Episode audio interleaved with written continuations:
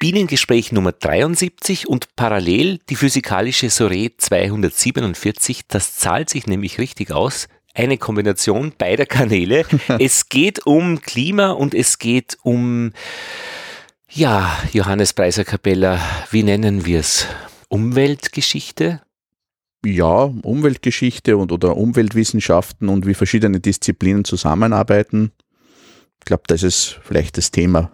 Du hast eingeladen hier äh, in Wien in die Hollandstraße in die Akademie der Wissenschaften. Du bist Byzanzforscher, du bist Globalhistoriker und Umwelthistoriker und du hast ein Buch veröffentlicht, Die erste Ernte und der große Hunger über Klima, Pandemien und der Wandel der alten Welt bis 500 nach Christus. Teil 2, der lange Sommer und die kleine Eiszeit über Klima, Pandemien und der Wandel der alten Welt von 500 bis 1500 nach Christus, erschienen im Mandelbaum Verlag. Und wir wollen darüber reden, wie das Klima, wie Klimaänderungen Auswirkungen haben auf den Lauf der Geschichte. Weil umgekehrt, glaube ich, geht es ja nicht so leicht. Der Lauf der Geschichte hat jetzt doch auch Auswirkungen auf das Klima eigentlich. ja, das ist auch eine Debatte, wann das beginnt eigentlich, dass Menschen schon äh, das Klima verändern. Und wir kennen das ja jetzt von der Imkerei, dass wir bemerken, dass die Bienen im Winter immer öfter durchbrüten, heißt es. Das mhm. heißt, keine Brutpause machen, weil es kalt wird. Wir hätten das ganz gerne für die Varroa-Bekämpfung, weil wenn die Bienen keine Brut haben, dann können wir Varroa behandeln die Oxalsäure zum Beispiel, die geht nicht in die Brut mhm. rein. Und wenn keine Brut da ist, kann ich alles behandeln. Und das bemerken wir. Und wenn du als Historiker Spezialist bist, die Quellen zu sichten, das haben wir in der Schule gelernt, ja. äh, mündlich, schriftlich und dingliche Quellen, würdest du auf die Idee kommen, dass du dir die Aufzeichnungen der Imkerei anschaust, wo man eigentlich dann Klimawandel bemerken kann in den Stockkarten. Da steht dann drinnen, Volk Nummer 47 durchgebrütet. Na, wenn es solche Aufzeichnungen gibt, werden sie auf jeden Fall verwendet. Ähm, also konkret, also vielleicht naheliegender passiert das bei Aufzeichnungen aus der Landwirtschaft. Also wann beginnt die Weinlese? Wann beginnt die äh, Getreideernte? Wie äh, gut war die Weinernte? Wie süß oder wie sauer war der Wein?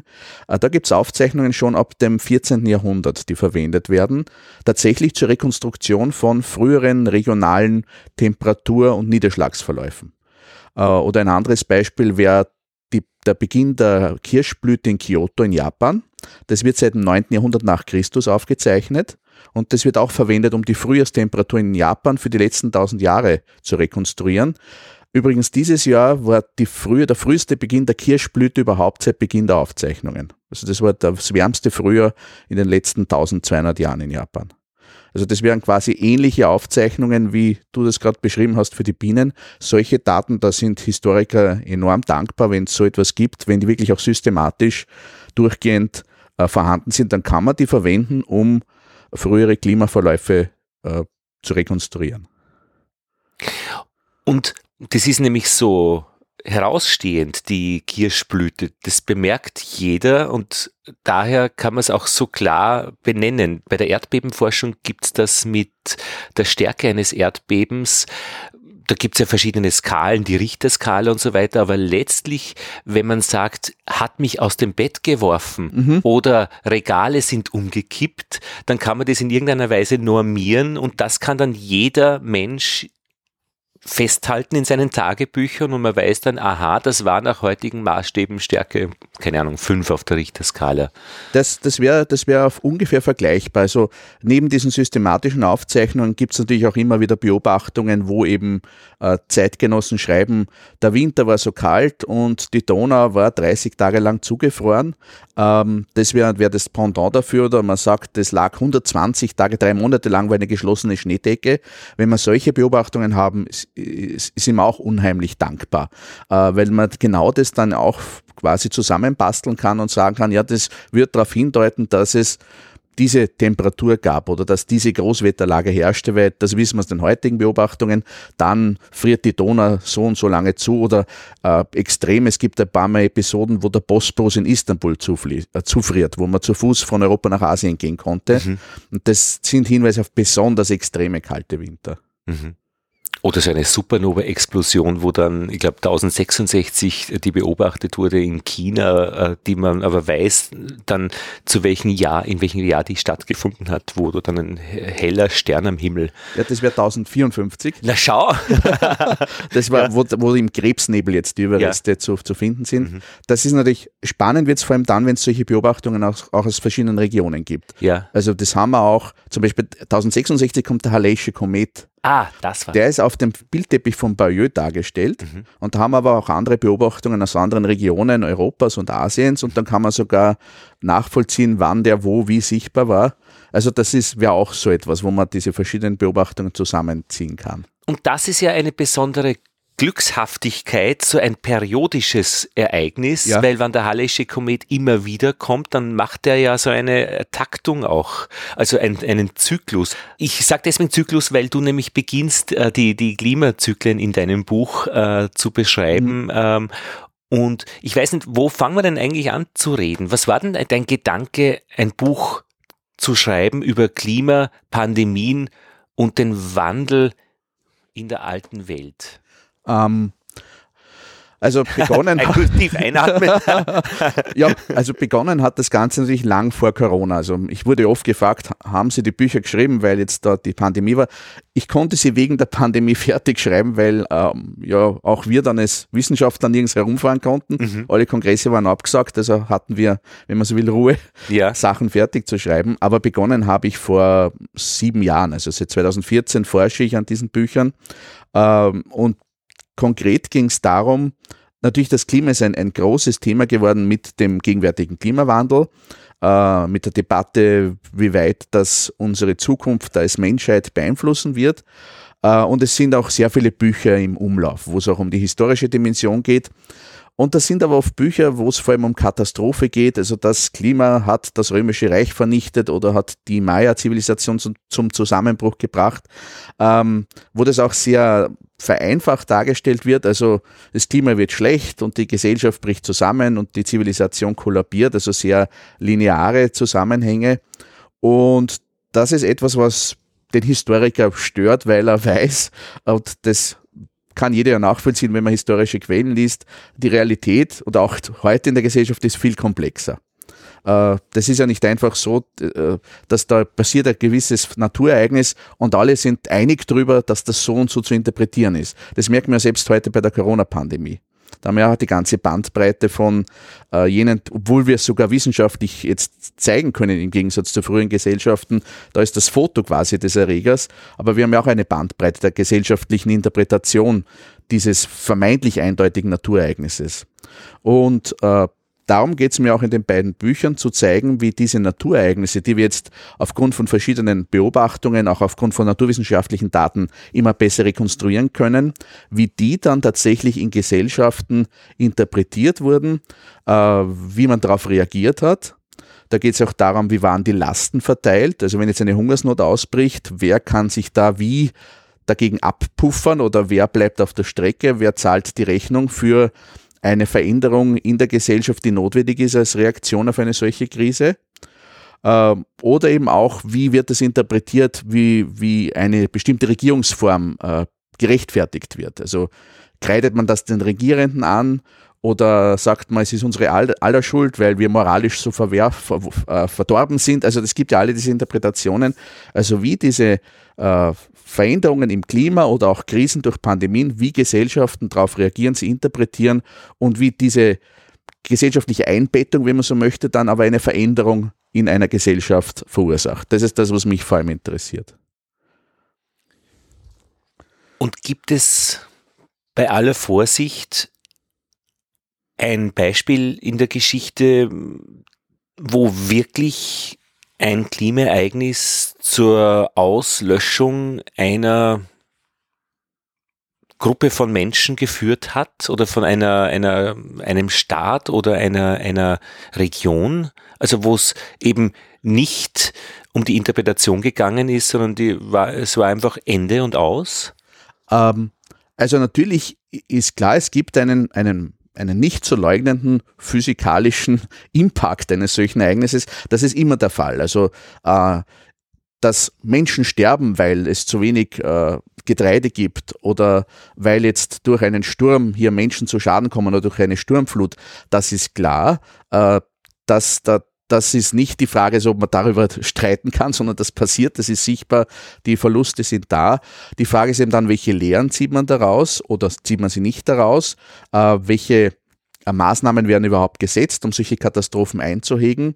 Wer zahlt eben da äh, die Zeche für diese Maßnahmen und was zieht man für Schlüsse daraus? Also was, was sagt man, muss man sich jetzt ändern oder der Herrscher muss ausgewechselt werden? Das wäre die, die Frage der Interpretation. Aber innerhalb dieses Rahmens gibt es natürlich Beispiele, wo äh, der, der Schock oder die Wirkung so dramatisch war, dass hier tatsächlich äh, Regime gestürzt wurden oder eben auch Gemeinschaften ähm, zum Teil natürlich wirklich ja vernichtet wurden, also durch eine Sturmflut, wo tausende Menschen äh, sterben, also etwa 1362 an der Nordsee, an der äh, deutschen Nordseeküste kommt es zur großen Manndränke, also wo, wo da gibt es natürlich die Schätzungen, sind immer schwierig, aber wo zehntausende Menschen äh, sterben, wo auch Land verloren geht, dass das dauerhaft an das Meer verloren geht und Siedlungen verlieren, äh, verschwinden. Äh, das, das ist natürlich unbestreitbar. Das passiert natürlich, wo wirklich Gemeinschaften physisch aufhören zu, zu existieren. Ähm, die Frage ist natürlich immer, wie weit es jetzt auf der Ebene einer gesamten Zivilisation zu so einem Zusammenbruch kommt. Das ist immer strittig. Äh, da gibt es ja auch populäre Beispiele, die Wikinger auf Grönland oder die Maya in Zentralasien, wo man aber eben in den letzten Jahren sagen kann, aufgrund der neuen Ergebnisse, es ist viel komplizierter als das, was man noch vor 10, 15 Jahren gedacht hat, dass das ein äh, relativ eindeutiger Zusammenhang ist. Ähm, vor allem, weil es ja immer auch verschiedene Parameter gibt ein Beispiel, wo ich auch ein Kapitel im Buch habe, äh, wo quasi ein, ein, eine große Zivilisation und auch große mächtige Reiche tatsächlich hauptsächlich von einem Parameter abhängen, das ist Ägypten. Weil da geht es um die Nilflut, die Nilschwemme, die von den Niederschlägen in Ostafrika abhängt. Und das ist der zentrale Parameter. Wenn der Nil nicht ausreichend Wasser bringt, dann kommt es zu einer Missernte.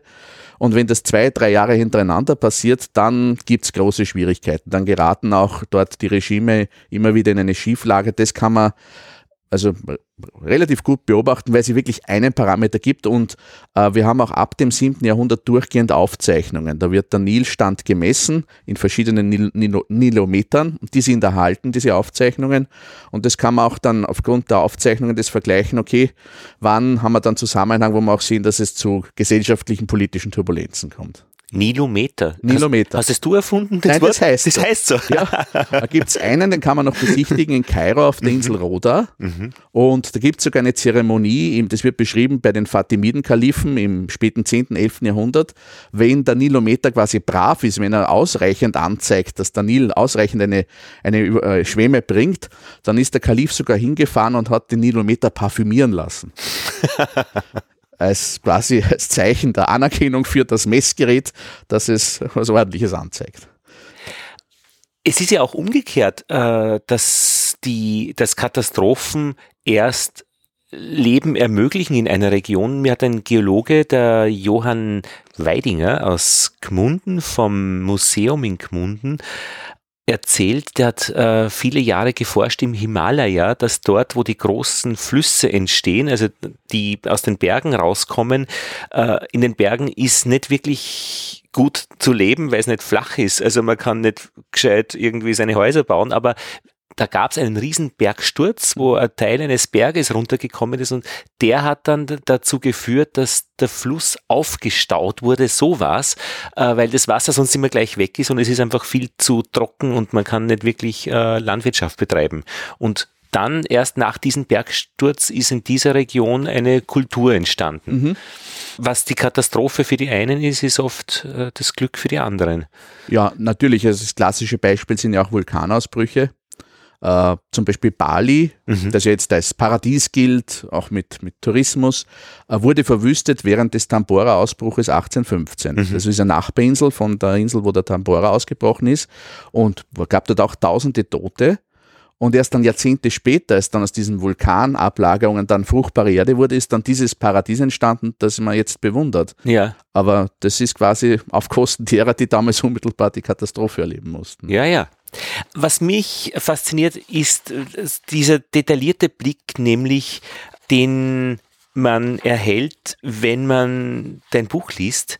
Mir hat die Tabelle sehr, sehr, das vereinfachte Modell zu den Wechselwirkungen zwischen Klima und Gesellschaft, aber die Abstufungen einer Hungersnot, äh, man sagt einfach, ja, es gab eine Hungersnot, das hört man so, aber es beginnt mit einer Nahrungsmittelverknappung, dann gibt es einen Nahrungsmittelmangel und dann gibt es eine Hungerkrise in der nächsten Stufe und in der Eskalation die Hungersnot. Also allein, dass man dieses Thema auf vier Ebenen aufspannen kann, mit unterschiedlichen wahrscheinlich Mechanismen und Reaktionen der Menschen damit umzugehen, ist schon massiv spannend. Also dieses, dieses Schema habe ich übernommen von Daniel Kremer, das ist ein Umwelthistoriker in der Schweiz, der hat ein großartiges Buch geschrieben über die letzte große Hungersnot in der Schweiz. Die war eben nach diesem Ausbruch des Tambora 18, 15, 16 mit diesem Jahr ohne Sommer. Das ist natürlich der Vorteil, je näher man jetzt an die Gegenwart herankommt und 18, 16 haben wir ja schon moderne, also Beginn moderner Statistik, sind natürlich da Daten vorhanden, wo man das noch viel genauer auseinander dröseln kann als jetzt fürs Mittelalter oder die, die Antike. Das heißt, dieses Schema, das er hier bietet, ist zum Teil schwieriger oft anzuwenden für frühere Hungerskatastrophen, wo man nicht so genau das auseinanderzerren kann. Mhm. Aber das, was er, was er da sagt, das sind ja immer noch Gesellschaften vor der Industrialisierung, auch mhm. damals in der Schweiz, oder es beginnt gerade erst, kann man natürlich auch für die Zeit davor annehmen. Es gab natürlich jedes Jahr, äh, als dann die Vorräte des Vorjahres äh, zu Ende gingen und die, die Ernte des aktuellen Jahres noch nicht da war. Das wissen wir auch aus dem Mittelalter. Aus der Antike gab es jedes Jahr eine Phase, wo die Leute zumindest den Gürtel enger schnallen mussten und die, die ohnehin immer so am Rande des Existenzminimums waren, tatsächlich wohl auch jedes Jahr Wochen des Hungers erlebt haben oder der, der reduzierten Nahrungsaufnahme. Äh, und das ist quasi ein, ein dauerhaftes Phänomen bis zum Beginn der modernen Wohlstandsgesellschaft. Und das kann sich aber dann eben verschärfen, wenn tatsächlich Ernten ausbrech, ausfallen oder es zu anderen Verwerfungen kommt, durch äh, Kriege, durch Seuchen und so weiter. Und überall, wo es Verknappung gibt, gibt es wahrscheinlich auch Menschen, die davon profitieren, weil sie mehr Geld bekommen für das äh, mangelnde Getreide. Und dann gibt es wahrscheinlich auf der anderen Seite wieder äh, Gesetze, die erlassen werden, um diese äh, Ressourcen freizugeben. Und je nachdem, wer da am stärkeren Hebel sitzt. Ja, das, das ist das, was mich eben besonders interessiert hat. Also wo es äh, dann darum geht, wer kann davon profitieren. Also wie, wie du sagst, da gibt es dann natürlich auch die, die das Getreide horten, die darauf spekulieren. Im schlimmsten Fall sind es die Regierenden selbst, gibt es auch Episoden, also äh, in Mitte des 11. Jahrhunderts, wo der Kalif in Ägypten selbst der ist, der da Getreide spekuliert, bis ihn dann sein Großvezier überreden kann, dass das vielleicht nicht so gut ist für die Gemeinschaft und auch für seine eigene Stellung. Mhm. Äh, oder wir haben ähnliche Debatten schon aus, aus Rom in der republikanischen Zeit, die bei Livius überliefert sind, wo natürlich gerade auch die Senatoren sind, die Großgrundbesitzer, die davon profitieren könnten und wo dann manchmal der Staat dann durchgreift und äh, die privaten Haushalte durchsuchen lässt und schaut, wo wird Getreide gehortet. Es gibt auch die Idee, die hat der englische Historiker Thompson entwickelt, einer moralischen Ökonomie nennt er das. Der hat es vor allem beobachtet in England im 17. und 18. Jahrhundert, dass dann doch die Menschen in der Masse der Menschen, auch in den Städten, äh, eine Idee haben, es gibt einen Grundanspruch. Also wenn Sie das Gefühl haben, da wird jetzt gehortet, die Bäcker, die, die Müller halten das Getreide zurück, dann kommt es auch zu Protestmaßnahmen, spontan. Also da ist jetzt keine große Ideologie dahinter, sondern das ist eben quasi der moralische Anspruch. Ich, zumindest das tägliche Brot dürfte mir nicht auch noch wegnehmen. Und wenn dieser Anspruch nicht wem, wem dem nicht entsprochen wird, dann kommt es zu Protestaktionen und die kann Thompson, dieser Historiker, da beschreiben für England im 17. und 18. Jahrhundert, wo wir ja aber das eben auch in früheren Gesellschaften haben, wo dann auch oft äh, quasi um zu zeigen, wir, wir machen jetzt was dagegen, werden auch äh, beispielhaft bestimmte Übeltäter, ob das jetzt wirklich die Schuldigen waren oder nicht, bestraft. Also etwa in Ägypten mhm. nach einer solchen Hungersnot, da werden die Müller und die Bäcker ausgepeitscht. Oder im Extremen öffentlich hingerichtet, ein paar von denen. Quasi natürlich auch Sündenböcke, aber zu zeigen, ja, wir haben da die Schuldigen herausgefischt und wir machen was und dann kommt jetzt wieder ausreichend Getreide oder zumindest Brot zu einem günstigeren Preis auf dem Markt. Und Klima und Klimaänderungen, das sind, da ist immer von den Auswirkungen her in erster Linie an Nahrung zu denken, oder? Das ist äh, natürlich äh, unterschiedlich. Es, es gibt natürlich auch bei Extremereignissen wird ja auch Infrastruktur vernichtet, ein Sturm oder, oder eine, eine, eine, eine Flut, da werden ja auch Gebäude vernichtet. Aber natürlich äh, Nahrung ist die elementare Bedürfnisebene mhm. und das ist natürlich das Interessante. Also wenn die geschädigt wird, äh, dann, dann ist auch am ehesten das zu erwarten, also gerade auch in Gesellschaften vor der Industrialisierung, also wo es jetzt nicht darum geht, fällt mir das Internet aus, sondern habe ich was zum Essen, äh, dann ist das eine, eine, eine, eine wesentliche Ebene, wo man auch sehr schnell dann sieht, wo es dann zu Verwerfungen und, und Konflikten kommen kann. Naja, äh, fällt das Internet aus. Ich meine, äh, bei Sonnenstürmen, die halt auch mit einem Zyklus, glaube ich, von elf Jahren äh, stärker oder schwächer werden ähm, und man schützt sich nicht vor diesen Überspannungen, die da in den Leitungen entstehen können, kann dann schon das Internet problematischerweise ausfallen. Also, oder ist bisher noch nicht passiert bei uns, aber naja, sicher. hat sicher das, ähnliche Dimension wie das, Nahrung. Das natürlich, die moderne Infrastruktur ist natürlich auch verwundbar. Also Verwundbarkeit ist auch ein wichtiges, äh, wichtiges Konzept in dieser ganzen mhm. Forschung. Und äh, es gibt zum Beispiel, das, das haben wir jetzt rekonstruiert, 775, einen, wohl einen der gewaltigsten Sonnenstürme der letzten Jahrtausende. Aha. Äh, das wird Wie, wo, wo findet man das? Den das haben wir rekonstruiert aufgrund von bestimmten radioaktiven Isotopen. Äh, der Beryllium war es und, und, und, und eben Kohlenstoff, die man in Baum, Bäumen äh, nachgewiesen hat. Und da ist ein Peak drinnen, der sich mit normalen äh, Schwankungen nicht, nicht erklären lässt, sondern das ist nur, wenn so viel kosmische Strahlung reinkommt in die Atmosphäre, dass solche Isotope stärker produziert werden. Da kommt man jetzt re rekonstruieren, dass da offenbar 775, das haben vor allem zuerst japanische Forscher entdeckt, gab es so einen riesigen Ausbruch, äh, der aber damals nirgendwo beschrieben wird, weil das natürlich mangels irgendeiner Infrastruktur, die, die dabei beschädigt gewesen wäre, hat das niemanden interessiert. Wenn, also man hat berechnet, wenn das heute passieren würde, da würde es uns so ziemlich alles grillen, was wir an elektrischer Infrastruktur haben. Mhm. Das Einzige, was wir sehen können, es gibt damals eine Häufung von Polarlichtern bis runter in den nördlichen Irak mhm. wo es ja sonst keine, keine ja. gibt. Das war der, da hat man dann den Hinweis, man hat es so beobachtet, aber man hat sonst nichts gespürt, weil man ja keine Elektrizität oder sonst irgendwas hatte, 1075. Dass du das erwähnst, ist wirklich deine Arbeitsweise als Historiker, dass man äh, das, was man in einer Quelle bemerkt, auch durch eine andere Quelle äh, bestätigt oder kritisch beleuchtet haben muss, nicht möchte, sondern das. Ja, also da ist, da war der Beginn äh, natürlich die naturwissenschaftliche Entdeckung, die dann bestätigt wurde. Also man hat es zuerst in Japan entdeckt, dann an verschiedenen anderen Baumringen äh, auf dem gesamten Planeten mittlerweile. gibt es mittlerweile Dutzende Messungen, die das bestätigen. Und dann war das Interessante, dass es eben bei dieser ganzen Forschung, dann wo dann die Naturwissenschaften und die Geisteswissenschaftler zusammenarbeiten, dann haben die Historiker auch noch einmal sichere Quellen angeschaut und haben gesagt, hoppala, da haben wir aber jetzt auf einmal, das ist uns vorher nicht aufgefallen, da werden jetzt lauter Polarlichter beschrieben und Himmelserscheinungen in Gegenden, wo es sonst nie ein, ein Polarlicht gibt. Es gibt sogar in einer dieser Handschriften, äh, ein, ein, japanischer junger Kollege hat es zuerst auch äh, entdeckt, der, dieser junge Genie, der hat äh, Astrophysik und Geschichte studiert. Das ist eine sehr coole Kombination. Der ist, also der Hisashi äh, äh, der ist, also der ist wirklich ein, kommt hoffentlich einmal nächstes Jahr nach Wien. Mhm. Dann können wir vielleicht ein Gespräch machen. Ja. Und der hat das, da sind sogar nämlich in den Handschriften, die haben sogar das, haben Skizzen gemacht davon.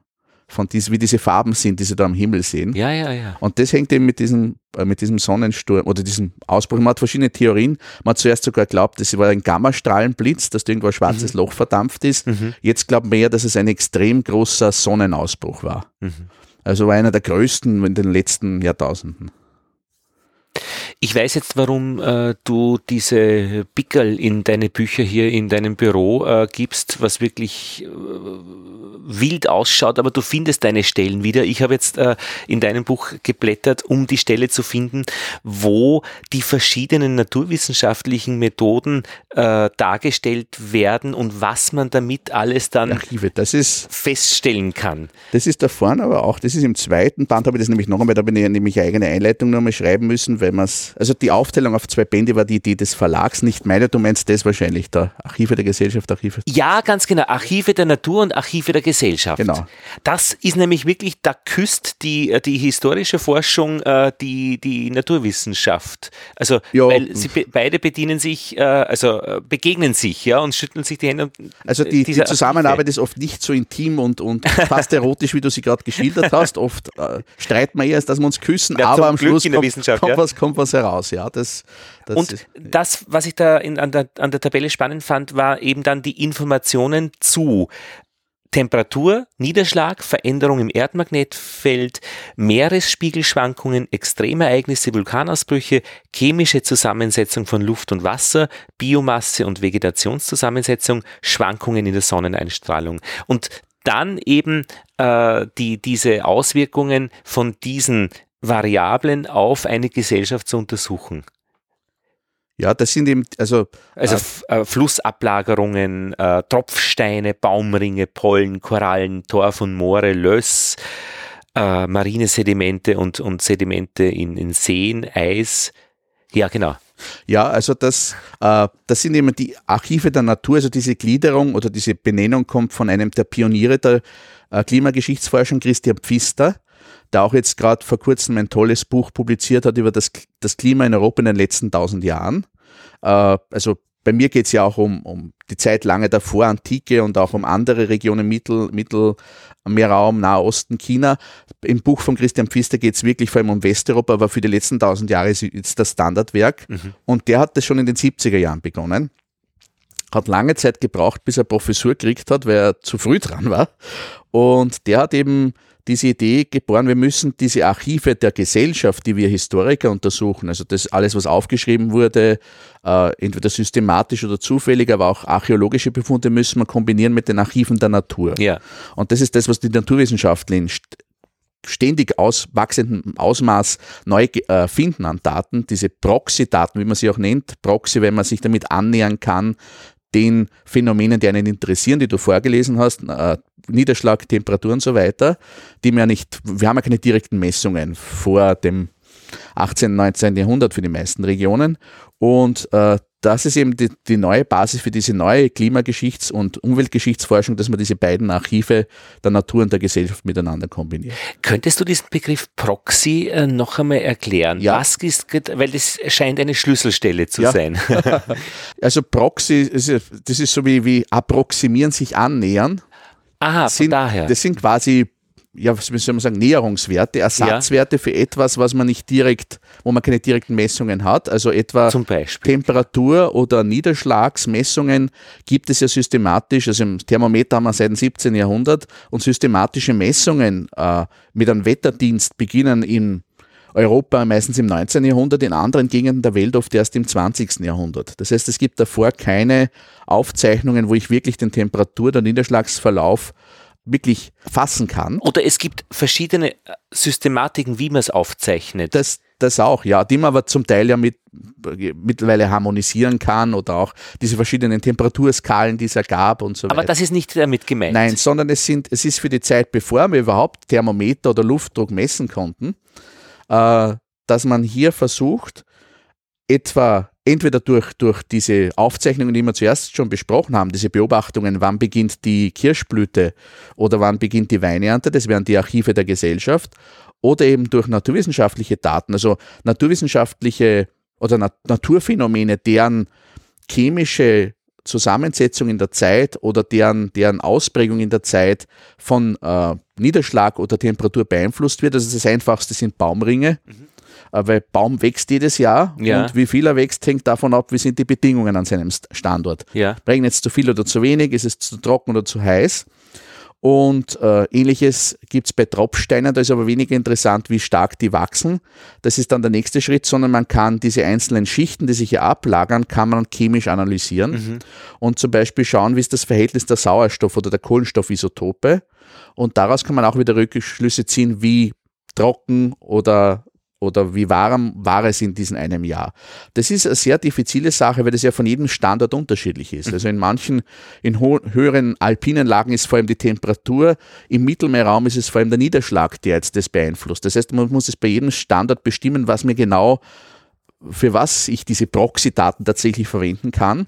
Aber wenn das passiert ist, kann man zumindest einmal für die Region um diesen, diesen Standort, diesen Fundort, also wenn man jetzt Baumringe findet, die 1000, 2000 Jahre alt sind oder Tropfsteine, die äh, relativ unberührt blieben über Jahrtausende, das ist ja auch immer ein Glücksfall, das sind meistens auch in Gegenden, die etwas abgelegener sind. Wenn ich das habe, kann ich zumindest für die Region einmal rekonstruieren, also eine Zeitreihe, Jahr für Jahr, was habe ich für Werte jetzt an diesen Isotopen oder für den Baumring. Mhm. Und dort, wo ich eine Überlappung habe dann mit den modernen Messwerten, also wenn ich jetzt, ich habe für 100 Jahre die modernen Messwerte, ich habe für diese 100 Jahre auch die Baumringe oder die Tropfsteindaten, dann kann ich quasi das statistisch miteinander in einen Zusammenhang bringen und dann für die Zeit, wo ich keine modernen Temperaturen und Niederschlagswerte habe, das dann zurückrechnen. Und diese äh, Werte nenne ich dann Proxy-Daten. Das sind die Proxy-Daten, die, mir, die, die es mir erlauben, also das sind die Isotopendaten, die Baumringdaten, die es mir erlauben, durch diesen Stellvertreter dann zu den tatsächlichen Niederschlags- oder Temperaturwerten oder Schwankungen zu kommen, die mich ja interessieren. Also nicht tatsächlich gemessene Werte, sondern rückverfolgte Werte, so wie dieses rote Band, man geht da irgendwie. Ja, äh, und das sieht man auch in diesen, in diesen Darstellungen natürlich, je weiter das zurückgeht, mhm. habe ich immer auch eine Schwankungsbreite drinnen. Weil eben die, die, die, die Unschärfe oder die, die Fehlerbreite genau. auch immer dazu genannt genau. wird. Also das ist, das ist dann die Sache, wo ich dann eben auch dann aufpassen muss, wo es Interpretationsspielräume gibt. Aber im Großen und Ganzen habe ich dann einen ungefähren Verlauf und kann sagen, also in der zweiten Hälfte des 11. Jahrhunderts war es in dieser Region im Durchschnitt doch sehr besonders trocken oder mhm. besonders kalt. Äh, das kann ich dann rekonstruieren. Im Idealfall ist es Jahr für Jahr möglich. Also bei Baumringen, es gibt einige wenige Seeablagerungen auch oder auch Tropfsteine, wo ich das wirklich Jahr für Jahr rekonstruieren kann. Da kann ich wirklich für jedes Jahr sagen. Auch immer dann die Frage, ist das ein Wert, der mehr den Sommer anzeigt oder den Winter? Das kann auch noch unterschiedlich sein, aber dann kann ich zum Beispiel, und was dann passiert, man, man kombiniert dann viele dieser Fundorte zum Beispiel für ganz Westeuropa und versucht dann zu rekonstruieren, was war der durchschnittliche, die durchschnittliche Sommertemperatur oder der durchschnittliche Sommerniederschlag in den letzten 2000 Jahren. Das sind eben große Kooperationen von vielen Forschern, die dann zu solchen neuen Darstellungen führen. Du hast ja auch viele Karten gezeichnet, selbst gezeichnet für, für dein Buch. Ich meine, kann ich mir das so vorstellen, dass man bei dieser Art von Arbeit einfach, das ist wie, wie, wie einen Raum auszuleuchten. Also historische Beschreibungen, man hat ja ein Bild von Byzanz, also mhm. dieses oströmische Reich, äh, das durch die Spaltung äh, des, des römischen Reiches entstand und bis zur äh, Eroberung von Konstantinopel dann 1453 dann gehalten hat. da gibt's ja eine, eine Erzählung, wie es damals war. Und wenn man jetzt die Umwelt dazu legt als zusätzlichen Layer oder Schicht, und dann wird es wahrscheinlich Aha-Effekte geben oder so, ja klar, so ist das. Vor diesem Umwelthintergrund ist das eh, was man erwarten würde was die Beobachtung, die ich jetzt machen konnte in den letzten Jahren, ist es, dass, dass es meistens am Ende das Ganze noch einmal verkompliziert. Äh, es ist nicht so, dass dann die, die, die Deutung einfacher wird, sie wird komplizierter, wenn man vor allem nicht versucht, jetzt einfach hier zu sagen, ja, da wird es jetzt trockener und ja, und deswegen ist jetzt da die Krise ausgebrochen. Und das ist eine der Haupterkenntnisse, dass es eben nicht so einfach geht. Also ja. es ist, äh, es gehört immer dazu auch, wie wer regiert hat, in welcher Form, äh, alle verschiedenen Umständen, wie man mit Krisen umgeht, äh, wie gekonnt oder wie dilettantisch. Ja. Was man auch sehen ja. kann, ist, äh, dass manchmal ein ein Ereignis, das in den Quellen sehr stark dargestellt wird, also wo das als Katastrophe beschrieben wird. Wenn man sich aber die naturwissenschaftlichen Daten anschaut, wäre das rein jetzt unter Anführungszeichen objektiv gar nicht so gewaltig gewesen. Aber es hat offenbar gerade diese Gesellschaft am, am falschen falschen Ort erwischt. Äh, das ist überraschend für dich, sagst du, oder? Also das, das sind dann äh, Dinge, die, die doch dann überraschend sind oder die, die eben zeigen, dass es eben noch einmal komplexer ist, als ja. dass man einfach sagt, das, die, äh, wir haben ja die Anzeige, es war so und so kalt, ist klar, dann haben die da ein Problem gehabt. Also es gibt zum Beispiel in den byzantinischen Quellen im Oströmischen Reich für Kleinasien und Südosteuropa die Beschreibung eines verheerenden Winters zwischen 927 und 928. Mhm. Da wird beschrieben, vier Monate lang war Schneedecke, die Menschen hungerten in Konstantinopel, die Obdachlosen sind erfroren, der Kaiser hat dann Notquartiere errichten lassen. Das gilt so als der gewaltigste Winter dieses ganzen Jahrhunderts. Und deswegen kam es auch dann zu gesellschaftlichen Veränderungen, weil die kleinen Bauern mussten dann ihr Land an die Großgrundbesitzer verkaufen und es hat die gesamte Balance äh, der Macht auch im, im, in der Landwirtschaft, die ja damals die wichtigste, äh, der wichtigste Wirtschaftssektor überhaupt war, entscheidend verschoben. Und wenn man sich aber jetzt die Proxy-Daten anschaut, dann ist der Winter 1927 nach 1928 relativ normaler. Also es gibt hm. keinen Hinweis, dass das besonders kalt gewesen wäre oder besonders viel Schnee. Aber offenbar war das gerade eine Zeit, offenbar schon davor, auch kann man das beobachten, kommt es hier zu gesellschaftlichen Veränderungen, wo eben diese, diese Unterschiede auch wachsen zwischen den kleineren Grundbesitzern und den Großgrundbesitzern. Und genau in dem Zeitpunkt kommt auch dieser vielleicht gar nicht so heftige Winter, aber er war so stark, dass er diesen Prozess noch einmal verschärft hat.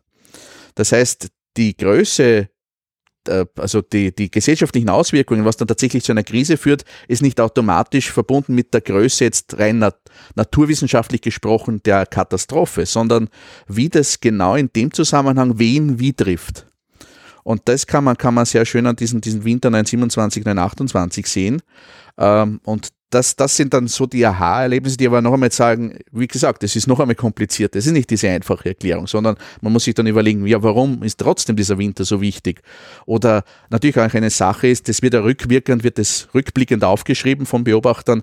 Warum interpretieren die das so? Mhm. Also haben die eine andere Idee auch dabei, warum sie Dinge auch so darstellen? Man sieht es auch dann später, ähm, wie, zum Beispiel, wie oft ein Historiker für einen bestimmten Kaiser Naturkatastrophen erwähnt, ja. hängt auch damit zusammen, ob er ihn gut oder schlecht ausscha ausschauen lassen will. Warum?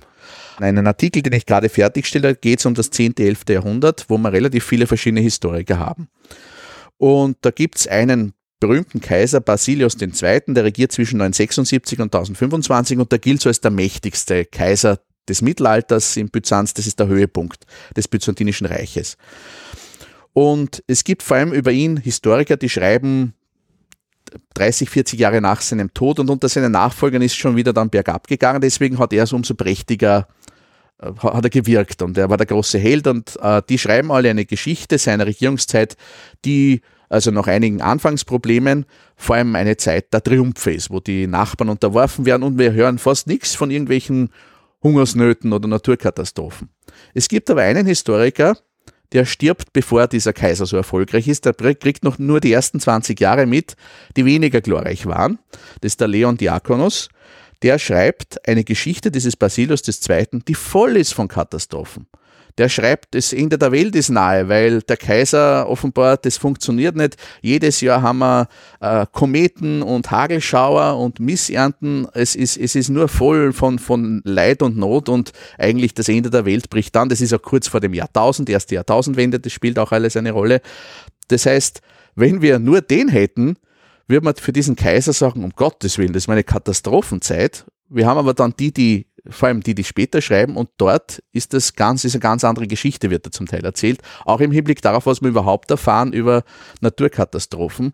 Und das ist das, wo wir aufpassen müssen, was oft auch noch äh, falsch geht, auch wenn solche Bücher publiziert werden, populär werden, vor allem wenn Naturwissenschaftler mit Verlaub das auch alleine schreiben und ohne mit den Historikern zu sprechen, dass die das alles eins zu eins übernehmen und sagen, das ist wie ein moderner, ein moderner Bericht, ein Wetter, Wetterbericht. Ja, mh. Und das ist es nicht. Geschichte und Geschichtsschreibung ist immer viel komplexer und, und das, sind, das sind dann die Dinge, wo es noch einmal komplizierter wird, auch wenn ich dann eben die verschiedenen Archive zusammenfasse.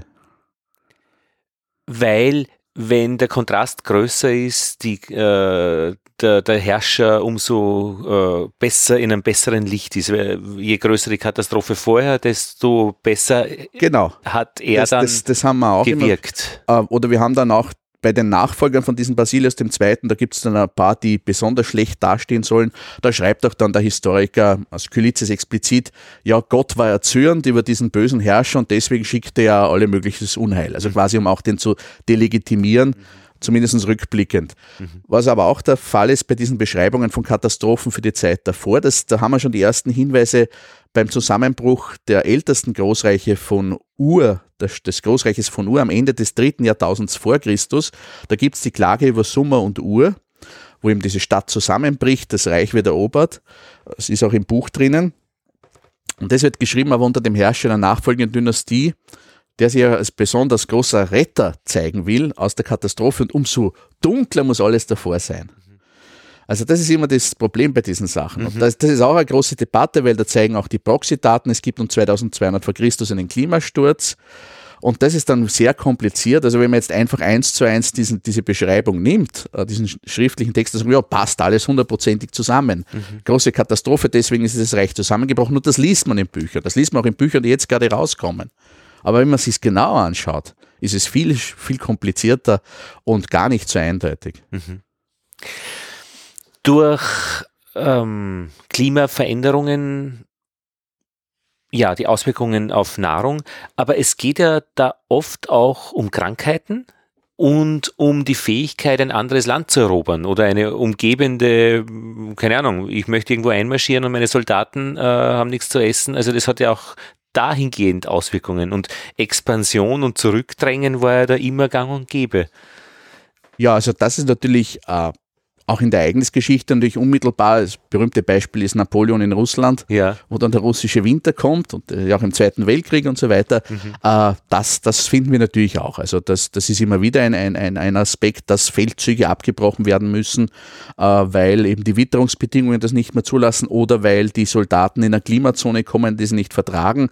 Gibt es Hinweise schon aus dem zweiten Jahrhundert vor Christus, wo die Chinesen beginnen, nach Vietnam vorzustoßen. Und der schreibt dann zurück an die Hauptstadt, ja, ich bin mit 7000 Soldaten aufgebrochen und, und 6000 sind tot, weil da gibt es lauter Krankheiten, die man nicht, die uns, und wir müssen uns aus dem Dschungel zurückziehen. Also es ist erste Vietnam-Katastrophe, wenn man so will. Ähm, also das, das ist natürlich immer wieder spielt eine Rolle, wo es wirklich diesen unmittelbaren natürlich Einfluss gibt von Witterungsereignissen auf militärische Ereignisse, die, die eine Rolle spielen, äh, oder wo ihm dann natürlich das Seuchen in Heeren ausbrechen, äh, das ist auch untersucht worden bis zum äh, französisch Deutschen Krieg von 1870, 71 und so zum Teil sogar noch bis, also Erster Weltkrieg ist dann so, ist dann nicht mehr, aber bis in die zweite Hälfte des 19. Jahrhunderts sind im Durchschnitt immer mehr Soldaten an Krankheiten gestorben als auf dem Schlachtfeld. Mhm. Weil die einfach unter diesen Bedingungen des Lagers gibt es auch die Lagerseuchen, wie man das nennt, das sind diese Durchfallerkrankungen, weil einfach dann die, die Wasservorräte verseucht werden, dann noch umso mehr, weil die dann alle Durchfall kriegen. Mhm. Uh, das, das, sind, das, das, das hat sicher viel mehr Opfer gekostet. Das kann man, habe ich auch ein Kapitel drin, wo man das für die Kreuzzüge sieht und so weiter. Das ist das, das, das, das spielen diese natürlichen Phänomene, die, die kleinsten Erreger, eine große Rolle. Ja. Die kleinsten Erreger eine große Rolle. Pocken und Pest war auch immer so ein gängig, die, die Pest sehr lange eigentlich, bis 1900 irgendwie. Naja, bis, bis heute ist ja endemisch. Gibt es ja noch. Ja, ja, in, in Ost-, Zentralasien, sogar im Südwesten der USA, sterben jedes Jahr ein paar Leute an Pest. Mhm dass Hannibal über die Alpen kam, war ja auch äh, klimatechnisch äh, gerade möglich. Also vorher, nachher nicht, wäre es nicht so gut gegangen. Also das ist der Beginn des sogenannten römischen Klimaoptimums im dritten Jahrhundert vor Christus, wo die Durchschnittstemperaturen steigen, wo die Gletscher zurückgehen in den Alpen, wo Alpenpässe frei werden für längere Zeit, die vorher nicht der Fall war. Und das ist die Zeit, also genau zu diesem Zeitpunkt hat dann Hannibal die Alpen überquert. Also das wurde, wenn man so will, begünstigt. Mhm. Aber auch natürlich dann die nachfolgende Expansion der Römer über die Alpen hinaus, Richtung Gallien, Richtung heutiges Österreich, ist auch begünstigt worden, weil man für längere Zeit diese Passagen nutzen konnte. Ich habe da hinten immer notiert, was mich noch besonders interessiert. Kilojahre, Kilojahrereignisse. Ja. Das kommt öfters vor. Ja. Ein 3,2 Kilojahrereignis, ein 4,2 ja. Kilo. Was ist das? Ein Kilojahr sind 1000 Jahre. Das äh, macht sie so lässig. So wie Kilogramm. Kilojahr. Nein, das, das ist also Naturwissenschaften. Also Die machen der, das so. Nein, wir, der, der, Historiker rechnet nicht in Kilojahren, der ist froh, wenn er so wie kleinteilig wie möglich das machen kann. Aber bei den, das kommt aus der Geologie. Ja die natürlich in Millionen oder Milliarden Jahren rechnen, das ist halt ein Kilojahr mehr oder weniger. Das ist auch oft das Ärger, also Ärgerliche, das Problem. Die sagen, naja, wir sagen, da, da gab es eine große Umwälzung acht bis sechs Kilojahre vor unserer Zeit. Ja. Und wir Historiker sagen, ja, das ist ein Unterschied von 2000 Jahren. Geht es nicht genauer? also das, Und das, für die ist das schon enorm genau. Ja, ja, also, weil die sagen, ja, das ist so nach, nach glazial und ja, na, das passt. Und das ist in ihrem, wenn man natürlich in Millionen Jahren rechnet, ist 2000 Jahre äh, mehr oder weniger ist nicht, nicht so wichtig. Aber was ist jetzt dieses 3,2 Kilo Jahr? Das 3,2 Kilo Ereignis, also das, das, was ich zuerst erwähnt habe am Ende des dritten Jahrtausends vor Christus, das ist das 4,2 Kilo Jahr Ereignis. Ja, ja, das genau. ist 2200 vor Christus. Und dann gibt es das 3,2 Kilo Jahr Ereignis um 1200 vor Christus. Ach, von heute rückwärts gerechnet genau, sind das diese das sind also Jahren. heute 1950 ist ja die Mhm. Gegenwart quasi in diesen Be- Before-Present-Rechnungen. Mhm. Und das sind jemals, äh, kommt es zu Klimaeinbrüchen, zu Schwankungen. Also ähnlich wie am Ende des Mittelalters Richtung kleine Eiszeit kommt es damals, äh, das kann man auch mittlerweile rekonstruieren aufgrund von Proxy-Daten auf weiten Teil der Nordhalbkugel zu einer Veränderung. Es wird im Durchschnitt kühler, es wird in manchen Regionen trockener, gerade im Nahen Osten. Und das verbindet man, dieses 4,2 Kilo Ereignis mit dem Zusammenbruch des alten Reichs in Ägypten und dieses Großreiches zuerst von Akkad, dann von Ur in Mesopotamien. Das sind so die ersten Imperien, die wir überhaupt haben, die dann zusammenbrechen, wobei das eben komplizierter ist. Und um 1200 vor Christus haben wir den Zusammenbruch der späten Bronzezeit also was oft mit dem Trojanischen Krieg verknüpft wird, äh, wo dann die Seevölker, das sind Migrationsbewegungen, die bis nach Ägypten vorstoßen, wo es dann berühmte Darstellungen dort gibt, wo das Hethiterreich zusammenbricht, also wo verschiedene Zivilisationen tatsächlich zusammenbrechen, Großreiche zusammenbrechen.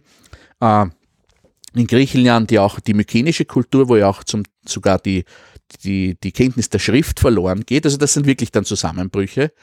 Und da dürfte das Klima eine Rolle gespielt haben. Also es gibt eben diesen, es wird trockener, es gibt weniger Niederschläge. Das hat hier zusammengespielt, aber diese in einer Zeit, wo es ohnehin schon eine Krise auch in vielen dieser Gesellschaften war, also etwa im Hethiterreich, haben wir schon vorher Seuchenausbrüche, wir hören über Bürgerkriege. Also es war, es hat quasi wieder Gesellschaften im, am, im, auf, auf der falschen Zehe erwischt Mhm. und hat dann offenbar beigetragen zu, zu diesem Zusammenbruch der späten Bronzezeit. Und weiß man jetzt, warum es zu diesen Klimaschwankungen gekommen ist? Ähm, also das sind, da sind wir wieder Frage auch ganz am Anfang, gibt es menschengemachten Einfluss? Also das Ja. ist für den Großteil dieser Phänomene, die wir, über die wir jetzt geredet haben, vor dem 20. Jahrhundert wohl nicht der Fall. Das sind die natürlichen, natürlichen Schwankungen. Also et, Woher etwa, kommen die? das ist zum einen äh, jetzt kurz gesagt Schwankungen in der Sonneneinstrahlung, was Ja. du zuerst erwähnt hast mit diesem Elf-Jahre-Zyklus. Da gibt es auch längere Zyklen. Die Minkowski-Zyklen? Milan, Milan, Milankovic. Ah, ah, genau, ich verwechsel die zwei. Äh, Milankovic, ja? Der Milan, das wäre natürlich, das wären zehntausende Jahre, das ist der, der, Zyklus, der die Eiszeiten beeinflusst. Und Also woher kommt der? das, das sind Schwankungen in, in, in der Erdachse und auch im, im, im Abstand zwischen Erde und Sonne.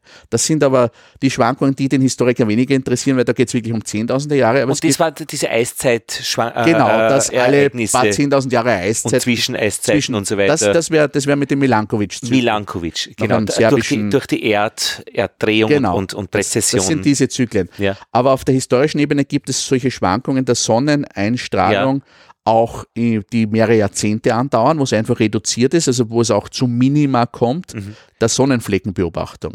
Äh, also Mhm. Aber diese elf Jahre äh, Sonnenflecken-Minimum, das ist jetzt, das gibt es ähm, isoliert davon das sowieso. Aber drauf gibt es Drauf noch, gibt's noch- noch längere Zyklen. Also Noch längere Zyklen. ja. Und das ist, äh, weiß man, woher die kommt? Das, das ist auch einfach in der Sonne drinnen. in, der, in, der, in der Dynamik der, der, der Genau. Kernfusion, also Genau. der, der, dieser wahrscheinlich, was auch immer ja, der genaue also Grund die Sonne, das sind ja im, im Vergleich zur Gesamtenergie der Sonne sind das ja minimale Schwankungen, Ja, ja, aber genau. sie beeinflussen trotzdem ist. Ja. Wie viel Strahlungsenergie auf der Erde ankommt. Und wenn man zum Beispiel keine Sonnenflächen Flecken beobachtet, Ja. dann hat die Sonne eine geringere Aktivität. Sonnenflecken sind ein Zeichen einer erhöhten Sonnenaktivität. ja, dort kommen nämlich die Magnetfelder raus, Genau. die da rausgeschleudert Und werden. dann, ja. dann kommen diese schwarzen Mhm. äh, äh, Flecken. Gibt es übrigens auch schon Beobachtungen systematisch in China im 11. Ja. Jahrhundert. Die haben aber noch nicht gewusst, dass mit dem Klima zusammenhängt. ja, ja. Und das kann auch sein über Jahrzehnte hinweg, dass fast keine Sonnenflecken beobachtet werden. Das heißt, die Sonne hat eine geringere, äh, geringere Energieleistung, wenn man so möchte. Und das sind oft Zeiten auch äh, etwa Höhepunkte der kleinen Eiszeit. Das Maunder-Minimum im 18. Jahrhundert oder das Wolf-Minimum am Ende des 13., im frühen 14. Jahrhundert, wo wirklich zwischen 1280 und 1340 äh, es hier eine sehr geringe, geringe Sonnenaktivität gibt und die haben hier einen Einfluss, dass weniger Strahlungsenergie ankommt auf, auf der Erde. Das ist ein Faktor. Und dadurch, dass es ein Zyklus ist, findet man das dann auch immer wieder historisch. Ja, also es gibt verschiedene sich überlagernde Zyklen, deswegen kann man jetzt sagen, Ach. das kommt jetzt wieder sicher alle so und so viele Jahre, sondern. Es überlagert sich ja und, ja, und dann, muss man es wieder. Ja, also das ist dann ein bisschen schwierig, das äh, vorherzusagen mhm. oder, oder ja. auch rückwirkend zu rekonstruieren, aber man kann es eben sehen, dass es solche ja, Schwankungen gibt, okay. die da einen Einfluss haben und solche Minima der Sonneneinstrahlung haben wir auch um dieses 1200 vor Christus Ereignis oder 2200 vor Christus. Das spielt eine Rolle. Oder geht es mehr um Minima, mehr, mehr als um Maxima, dass es besonders heiß wird jetzt? Oder Nein, das, das, das lässt sich nicht umgekehrt. Also Aha. das ist eher, das sind dann, wenn man so will, normale, ja. normale Sonneneinstrahlung und dann gibt es diese, diese kühleren. kühleren Phasen. Ähm, das hat natürlich aber auch den Einfluss auf das atmosphärische Geschehen. Es ja. gibt dann bestimmte Schwankungen oder bestimmte Oszillationen, die immer eine bestimmte, die verschiedene mögliche Ausprägungen haben. Zum Beispiel die Nordatlantik-Oszillation. Die wird gemessen zwischen einem üblichen Tiefgebiet äh, über Island und einem Hochgebiet über den Azoren im Nordatlantik. Und je stärker der Unterschied zwischen diesem Druck, Hoch- und Tiefdruckgebiet ist, das hat Einfluss auf das Witterungsgeschehen in ganz Europa und im Mittelmeerraum. Also wenn dieser Unterschied stark ausgeprägt ist, dann haben wir in Europa im Durchschnitt mildere Winter und äh, relativ gute Sommer mit ausreichenden Niederschlägen. Im Mittelmeerraum ist aber meistens damit verbunden, dass es dort trockener wird. Mhm. Wenn dieses Druckgebiet weniger stark aus, der Druckunterschied weniger stark ausgeprägt ist, mhm. gibt es in Europa in der Regel kältere Winter auch feuchtere Sommer, wo die Ernte geschädigt wird. Und was wir beobachten können, etwa am Ende der, des hochmittelalterlichen Klimaoptimums und dem Beginn der kleinen Eiste, dem Ende des 13., Beginn des 14. Jahrhunderts, da verändert sich äh, die übliche Ausprägung dieser Nordatlantik-Oszillation und die Frequenz besonders kalter Winter und besonders feuchter Sommer steigt in Europa und führt dann etwa zwischen 1315 und 1320 zu einer Reihe katastrophaler Missernten, wo einfach das Getreide verfault auf den Feldern. Mhm. Und das führt dann zum sogenannten Great Famine, zur großen Hungersnot in England und in Nordwesteuropa. Mhm. Also das sind auch so Schwankungen, die eine Rolle spielen und die dann unmittelbar bestimmte Regionen beeinflussen können. Ein anderes. Und woher kommt diese Schwankung in diese Oszillation? Also die, die sind einmal angelegt ja. in, im, im, im, im atmosphärischen Strömungssystem, mhm. aber welche Ausprägung die haben, das kann sich verändern. Mhm. Unter anderem auch wieder als Reaktion etwa auf Schwankungen der Sonneneinstrahlung. Ja, okay. Das hängt, kann dann damit zusammenhängen. Ein anderes Gegenstück wäre die El, Nin El Nino Southern Oscillation. Ja. Das hat jeder schon mal gehört. El Nino, normalerweise wird das um, um Weihnachten auftaucht. Mhm. Da geht es um Unterschiede zwischen dem West- und dem Ostpazifik. Und der kann, gibt es das Gegenstück äh, La Nina. Mhm. Und äh, El Nino oder La Nina, je nachdem gibt es in Nordamerika mehr oder weniger Niederschläge, äh, mehr Monsum in Südostasien oder auch die Niederschläge in Ostafrika sind davon beeinflusst. Also das sind so Schwankungen, die Jahre, Jahrzehnte lang eine Rolle haben. Und dann gibt es noch kurzfristige Ereignisse, wie zum Beispiel Vulkanausbrüche die für aufgrund der Masse der Aerosole, die in die Atmosphäre geschleudert werden, etwa auch zu einer Abkühlung beitragen können, aber auch wieder unterschiedlich. Solche äh, Vulkanausbrüche können auch regional zu einem Ausfall von Niederschlag führen oder sogar zu heißeren Sommern. Das ist alles möglich, je nach dem Wechselspiel. Und das kann dann für zwei, drei Jahre auch noch einmal einen Einfluss haben. Wobei manchmal ist es so, dass mehrere solche Vulkanausbrüche nach der Reihe noch einmal einen bestimmten Kick geben in eine Richtung. Also am Beginn dieses Übergangs zur kleinen Eiszeit im späten 13. Jahrhundert gibt es eine Reihe von großen Vulkanausbrüchen, die quasi als Katalysatoren wirken, dass dann das gesamte Klimasystem in Richtung eben dem, was man dann als kleine Eiszeit bezeichnet, hinüberkippt. Aber das ist dann immer nur für wenige Jahre äh, so ein Vulkanauswirkung. Ja, aber er kann dadurch, dass er quasi noch, wenn man so will, das so. Eizal dazu gibt, ja, weil es sowieso schon Richtung Abkühlung mhm. geht, weil die Sonnenaktivität nachlässt, mhm. kann das dann noch einmal verstärken und dann mhm. kippt das quasi als Katalysator, wirkt zu einem Langzeittrend, der dann das kurzfristig noch einmal intensiviert. Mhm. Und das alles ist nichts gegen die derzeitige menschgemachte Klimaänderung? Oder? Das ist unbestritten. Ähm, es wird wärmer in der Atmosphäre, es verschieben sich landwirtschaftliche Aktivitäten oder eben Produkte, die man ähm, erzeugen kann, also auch jetzt schon spürbar. Ähm, da kann man ja im Prinzip jetzt schon ein bisschen vorhersagen, was das für Probleme machen wird, oder? Als Historiker. Der, der mag keine Vorhersagen, das weiß ich schon. Wir sind die Pathologen der ja, Gesellschaft. Wir ja, sagen ab, später, was, was falsch gegangen ist. Richtig, aber, aber ich meine, Beispiele gut damit umzugehen, wird es ja auch geben, oder? Es gibt doch schon gute ja. Beispiele auch. Wer geht gut mit Klimaänderungen um? Also das Interessante ist, äh, Klima ist ja ein Phänomen, das jeden einzelnen Haushalt betrifft. Äh, ja, zu uns, bei uns im Sommer ist es so heiß in der Wohnung, wir müssen die Fenster aufmachen. Draußen ist aber der Verkehr so laut, dass ich spürbar schlechter gelaunt bin. Ja. Zum Beispiel. Wo dann deine ganze Familie sich freut. Ja. Richtig.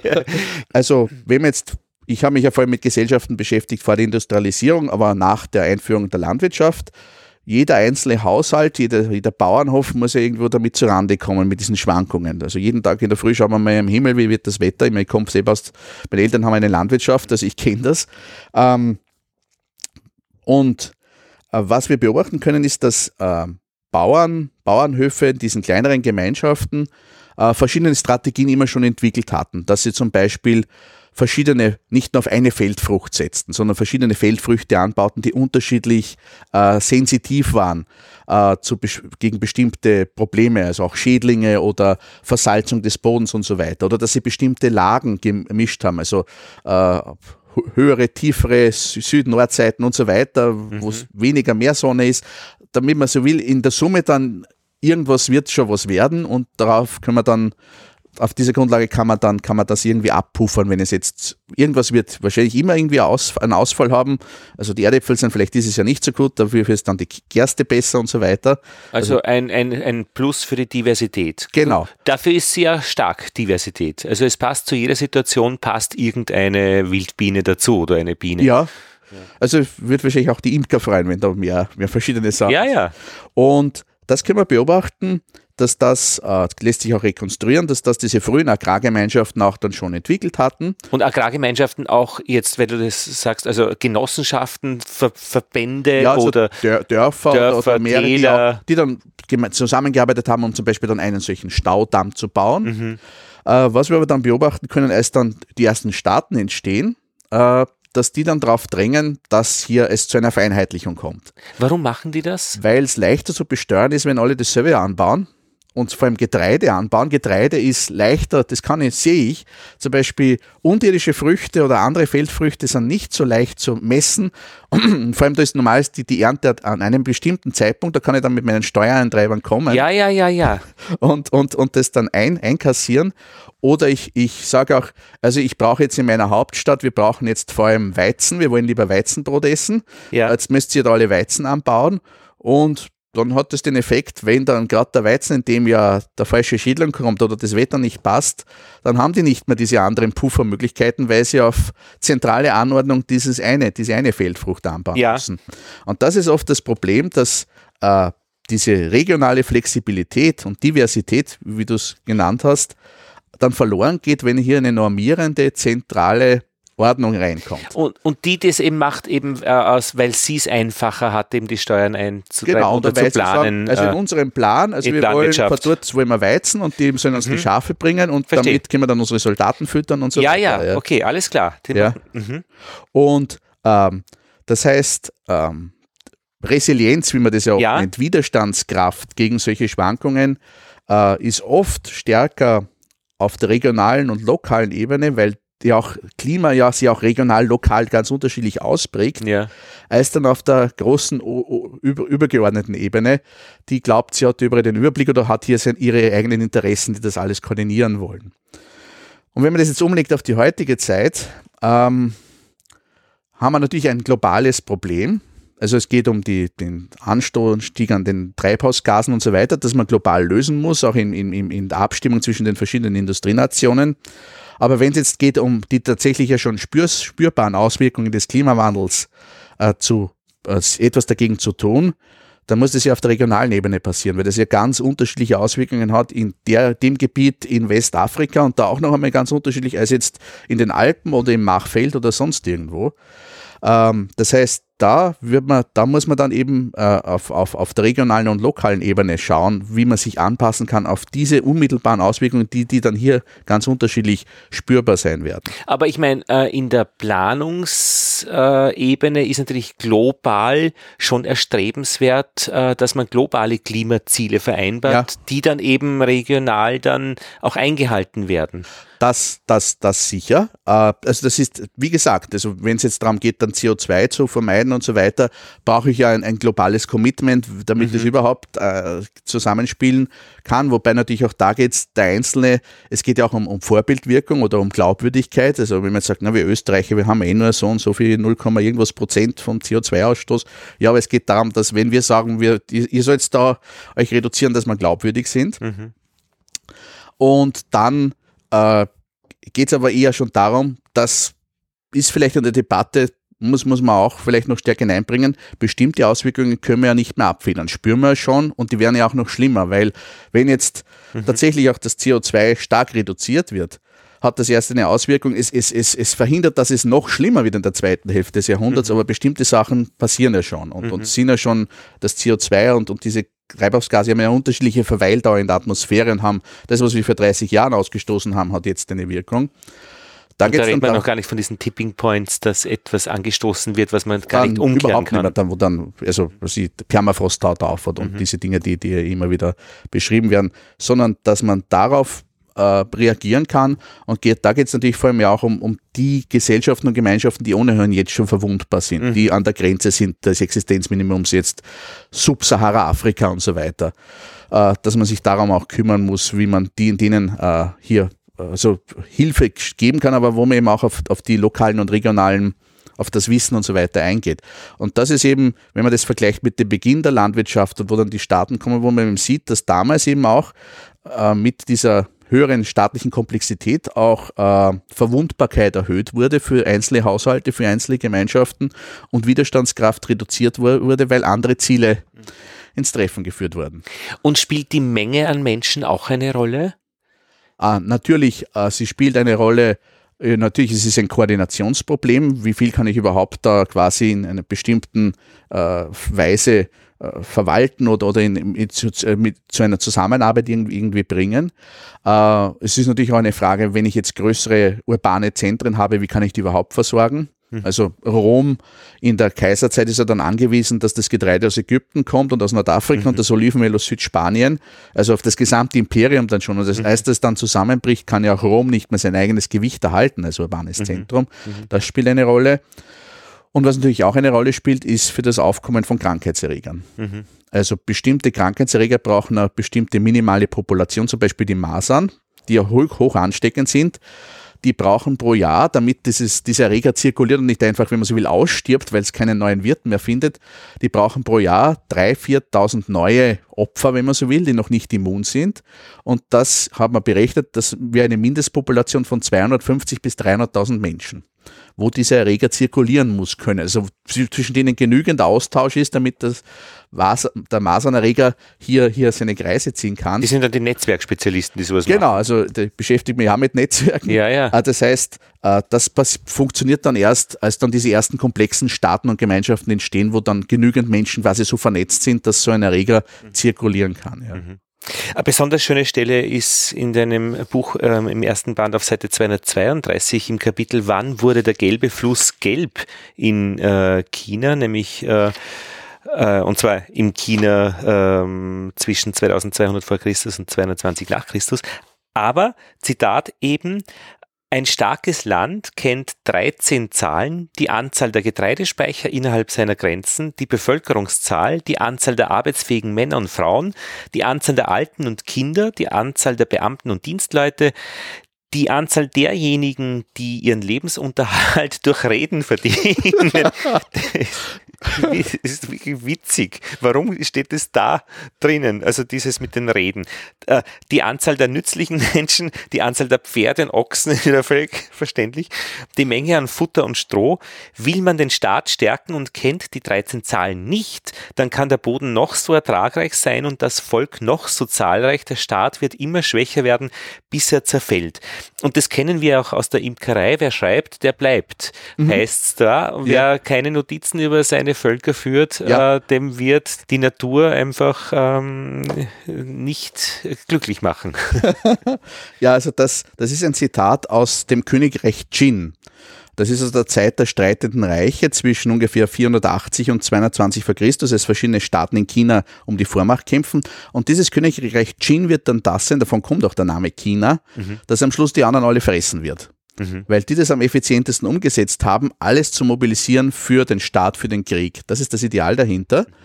Und da geht es auch darum, die, die, die reden, das sind die, die nicht Ackerbau betreiben. Mhm. Da ist es auch ideologisch, das heißt es an anderer Stelle, alle sollen in der Landwirtschaft arbeiten, weil dann haben sie keine Zeit, wenn sie hart arbeiten, dass sie irgendwelche Ideen haben, die den Staat irgendwie äh, unterminieren können. Und sie sollen dumm bleiben, äh, genau. weil das, das äh, davon sie abhält, da blöde Sachen genau, zu Genau, da steht da irgendwie, steht an einer Stelle also äh, quasi so gegen die Demokratie, also man kann mit dem Volk sich freuen, wenn man was erreicht hat, aber man braucht es vorher nicht fragen.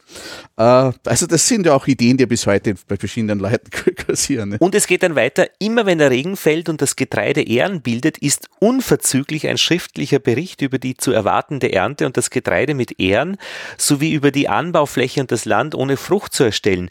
Immer wenn es regnet, wenn die Ernte bereits ausgewachsen ist, sind die Regenmenge und die Anzahl der betroffenen Flächen schriftlich anzugeben. Ebenso ist bei Trockenheit und heftigem Wind oder Regen, Überschwemmungen, Horden von Heuschrecken oder anderen Lebewesen, die die Ernte schädigen, die Anzahl der betroffenen Flächen immer sofort schriftlich zu melden. Bezirke in der Nähe der Hauptstadt müssen leichtfüßige Läufer haben, die den Brief zustellen, während entferntere Bezirke den Kurierdienst haben, um den Bericht zu übermitteln. Ja. Wir machen das heute auch. Wir müssen die Wies-Daten eingeben von unseren Bienenständen, wie viele Völker da aktiv sind, direkt über Login beim Statistischen Zentralamt, das heißt heute Statistik Austria. Aber das der Chef von der Statistik Austria politisch ins Gehege gekommen ist mit unserer letzten Regierung, äh, schwarz-blau, glaube ich, war das damals, äh, das hat doch das schon sehr bestätigt, wie sehr Politik in den Daten auch verbunden ist und, und offenbar mitmischen möchte in der wahrscheinlich Interpretation dieser Daten. Sicher, also da geht es darum, natürlich, das Ideal wäre, dass das alles tatsächlich erfasst wird und man weiß, was kann man erwarten. Also schon im Vornherein weiß ich, so wird die Ernte sein und so kann ich dann auch meine weitere Politik planen. Das wäre das Ideal dahinter. Was natürlich dann passiert, das ist auch klar in, den, in der weiteren Entwicklung, das funktioniert, würde heute vielleicht funktionieren mit Internet und modernen Kommunikationsformen. Im China des dritten Jahrhunderts vor Christus hat es nicht funktioniert. Hat es nicht funktioniert? Nein, die mussten das dann reduzieren, weil es einfach, das hat so viel, hätte so viele Ressourcen gebunden, das alles ständig aufzuzeichnen. Äh, du musst überhaupt einmal jemanden finden, der schreiben kann. Äh, dann musst du einen leichtfüßigen Läufer schicken und den Kurierdienst. Das hat so viele Ressourcen gebunden, das war nicht machbar unter vormodernen Kommunikationsbedingungen. Das ging, das ging nicht ging nicht gut, wenn man so will. Es gibt dann auch eine Revolution, dann, als dann die ganz China erobert haben und das alles unter, unterworfen haben. Äh, dann, der Nachfolger des ersten Kaisers, das ist der mit der Terrakotta-Armee, der wird dann zum, zum, zum Selbstmord sogar gezwungen und gestürzt, weil das zu viel ist. Äh, da hat das nicht funktioniert. Aber das ist natürlich die, das ist nochmal, der Blick des Staates mhm. ist eben ein Normierender, der will das alles wissen, äh, der will auch keinen Spielraum haben, weil da muss ich mir schon festlegen im Frühjahr, das, also ich kenne das auch von meinen Eltern jetzt mit den EU-Förderungen, da muss ich schon schreiben, im Frühjahr, da baue ich das an, da baue ich das an. Da kann ich nicht sagen, naja, jetzt schaut sie ja so aus aufgrund der Erfahrung, das wird vielleicht doch ein, ein feuchter Sommer, ackern wir nur mal um und bauen wir vielleicht das an. Also diese Flexibilität geht ja verloren, weil der Staat will ja dann das wissen, was er vorher dann äh, festgelegt hat. Und das ist genauso eine Passage, wo man das, wo man das sieht, ja. Und dieses, die Last der Administration, äh, die dann schon bemerkt wird und artikuliert wird, also auch in der Schule wird das ja immer gesagt, was wir administrativ da alles an Daten und so weiter, alles völlig unnütz und ja. Hm. Äh, naja, aber es hat die Frage. Das ist quasi 2000 Jahre alt, diese, diese Klage, ja. mhm. Du hast über Griechenland auch geschrieben und äh, die Formulierung äh, bei der Schlappe von Marathon hast du geschrieben. Ist das ein offizieller historischer Begriff oder hast den du so nett da eingefügt, die Schlappe von Marathon? Naja, ich habe es ich hab's einmal geschrieben. Also ich ein, es gibt ein großartiges Buch von, äh, von einem französischen Historiker über die Geschichte des Perserreiches und der schreibt die Geschichte dieser Kriege aus der persischen Sicht. Aha. Und aus der persischen Sicht ist es ein Konflikt mit ein paar unbotmäßigen Kleinstaaten an der westlichen Grenze. Und das ist eine Schlappe. Also das hat die ist das Schlappe ein sagt man das so? Ja, das ich, steht bei ihm so. Das steht bei ihm aus so. der persischen Perspektive also ist, ist Marathon jetzt nicht diese epochenmachende Schlacht, die ja, das ja. freie Europa, sondern, sondern eine Schlappe. Das ist so, wie wenn halt ein, weiß nicht, also jetzt ja, überspitzt eben. gesagt, wenn in Afghanistan ein Schubschrauber abgeschossen wird. Ja, ja dann ist ich das auch. Das so witzig von die Schlappe von Marathon. Ja, ja eben, genau. Also das, das, das, zeigt aber auch, wie sehr die Sicht, äh, unsere, äh, also griechische Sicht ist. Naja, sicher. Wir haben die Geschichte ja geschrieben. Wir haben aus der persischen Sicht keine. Und aus denen ist das natürlich das der Gründungsmythos dann eben. der athenischen und Demokratie. Drum schreibst du Schlappe und über, zitierst eben damit den, äh, die naja, Ich, ich versuche schon an verschiedenen Stellen so auch ein bisschen gegen das zu schreiben, was halt immer auch kursiert und was auch in populären Zeitschriften ja, steht. Ja. Also als ich das geschrieben habe, war gerade wieder in irgendeiner von diesen Zeitschriften, war Europas erster Freiheitskampf, die Perserkriege und da war das Schlagzeile natürlich ein Bild aus dem Film 300 äh, mit den, mit den Sixpack-Spartanern, die da die, mhm. die, die deformierten Perser auf den Kopf hauen und das sind auch Sachen, die mich auch als Historiker ärgern. das soll es natürlich nicht so wahr. Ja, na, das ist, das ist bei mir wirklich angekommen, weil da, äh, da musste ich lachen. Ähm, ja, es gibt viele weitere Punkte, die Puffer und wie sehr kleine Störungen äh, Probleme verursachen. Ähm, könnte man lange weiterreden. Ich glaube, ich würde das Buch am besten empfehlen. Ähm, ich werde es verlinken und es ist wirklich ein Schatz an Zusammenhängen und Sichtweisen und Elementen. Einfach ähm, ist eine Freude, ist zu lesen. Äh, ich wollte schon noch jetzt noch kurz fragen, Irland, das sagt man ja, da gab es die Kartoffelernte, die nicht funktioniert mhm. hat. Ist die wenigstens, dass dann die Leute ausgewandert sind, so viel nach Amerika, ist die wenigstens auf irgendein Klimaereignis zurückzuführen, eindeutig, oder ist das jetzt auch wieder komplexer zu sehen, weil Missmanagement und, Natürlich und so weiter? Ist es komplexer. Also gut, das war ja vorherzusehen. Ist das Nein, so? Also, es, gibt, ja. es gibt auch da eine, eine, eine Kaltanomalie vorher, ja. Also während der großen uh, Great Famine in, in, in Irland. Ja. Entscheidend ist aber dann, dass dieser Erreger eingeschleppt wird, diese Kartoffelfäule. Und das Problem ist, dass man in Irland zu sehr auf Kartoffeln gesetzt hatte. Auch unter dem Druck der aus dem britischen Milieu kommenden Großgrundbesitzer. Kartoffel hat mehr Ertrag pro Fläche. Das heißt, die kann, kann quasi mehr Bauern ansiedeln. Damit war der Druck da, dass die alle Erdäpfel anbauen. Und das ist wieder die, die, die Flexibilität, die nicht da war, als genau dann diese Hauptfrucht geschädigt wird und gleichzeitig auch die, die Machthaber keine Veranlassung sehen, da jetzt irgendwie einzugreifen. Die wollen eher noch schauen, dass sie trotzdem noch irgendwie ihren Überschuss abschöpfen können. Dann führt das in der Kombination zur Katastrophe und das ist ihm immer wieder dann auch. Also äh, der indischstämmige Nobelpreisträger Martha Sen, der selber die große Hungersnot in Bengal 1942, 43 während des Zweiten Weltkriegs erlebt hat, der hat darauf hingewiesen, Hunger ist jetzt nicht nur, weil es eine Missernte gibt, Hunger ist auch dann, weil der Zugang zur Nahrung unterschiedlich verteilt wird und, mhm. und es, es äh, darauf ankommt, wer wie viel Zugang hat, wer überhaupt Zugriff hat auf die Verteilung und, und auf die Entscheidung über die Verteilung. Und das, das, das ist auch die irische Hungerkrise ein Beispiel dafür. Mhm. Es hängt ja alles zusammen und es hängt viel zusammen. Und das ist halt unser Leben, nicht? Wir Menschen müssen essen, handeln, ein äh, bisschen Freizeit haben. Ja, also ähm, okay. Das ist auch das, was ich in den beiden Büchern versuche zu zeigen. Ähm, irgendwer zahlt immer den Preis. Also es gibt, ja. es gibt eine Lastenverteilung. Es ist alles, je, ja. jede Entscheidung hat einen Preis. Irgendwer muss, mhm. muss den Staudamm bauen oder muss das Getreide liefern oder, oder, oder äh, muss jetzt verzichten, damit die anderen, also sie, man, man kassiert das Getreide am Land.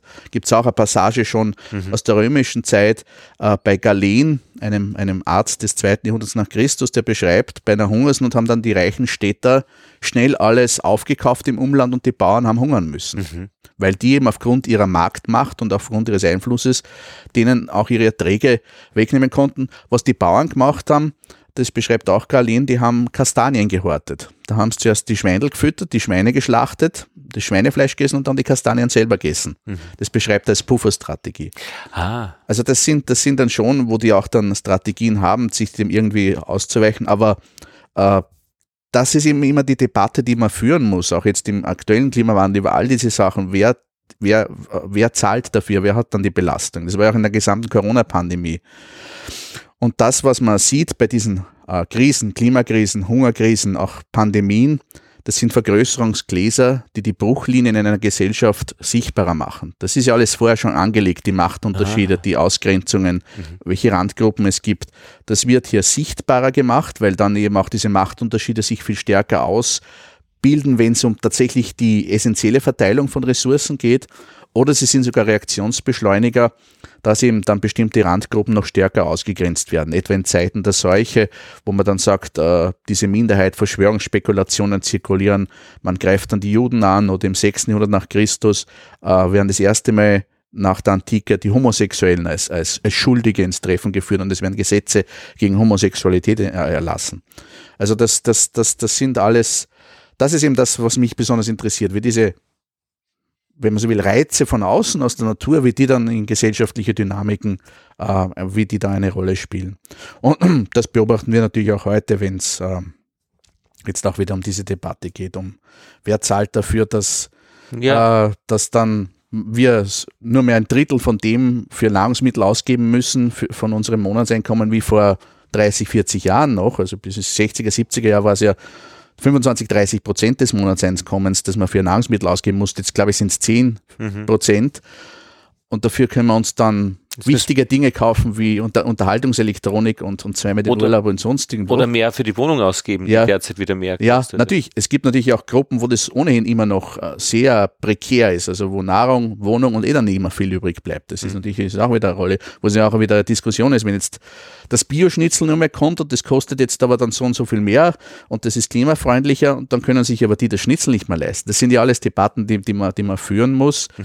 Da helfen halt dann auch so kurzfristigere populistische Ansagen nichts und ähm, halt aus der Situation heraus vor einer Wahlkampfsituation und hätte schon seit Jahren was dagegen machen können, aber gut. Na, ich finde ja auch spannend, dass politisch muss man ja als politische Partei diese Bruchlinien erkennen und wahrscheinlich auch verstärken, weil wie kriegt man denn Wählergruppen? Du musst die Leute auseinanderhalten, die, die liberal wählen, die, die konservativ wählen, die, die irgendwie pff, irgendwas ganz was Depperts wählen.